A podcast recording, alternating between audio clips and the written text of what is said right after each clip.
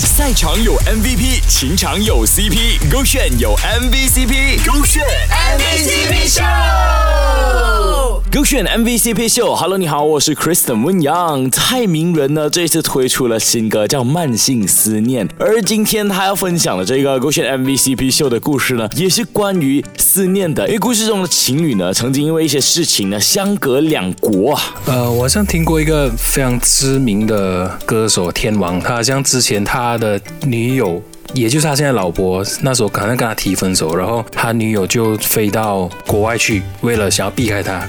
那位女友当下的心情应该是天涯何处无芳草，何必单恋一枝花。而男方的想法呢，应该就是从来没有哄不好的女孩，只是我去的不够远而已，我就要飞到去国外找她。或许对于蔡明仁来讲呢，这也是一种慢性思念的一个例子。哎，还是他这一次回国，除了发歌之外，另有目的。撑撑撑，开玩笑啦。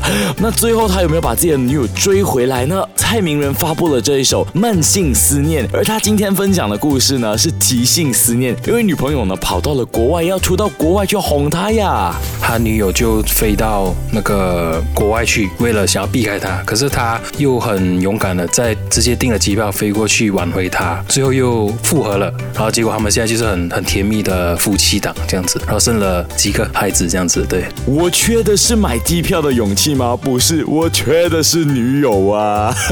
好了，这次故事告诉我们呢，有的时候你就要勇。于去追求自己的爱情，比如说你的女朋友赌气了，如果你不去哄的话呢，可能结局就真的是这样了。但如果你当下直接做好决定，啪，直接行动的话呢，可能就会像蔡明仁所说的故事的主人翁一样，把他追回来，并且呢，过着 happily ever after 的日子啦。不过还是那一句，前提是要有另一半呐。呃，手这个圈，赛场有 MVP，情场有 CP，勾选有 MVCp，勾选 MVP。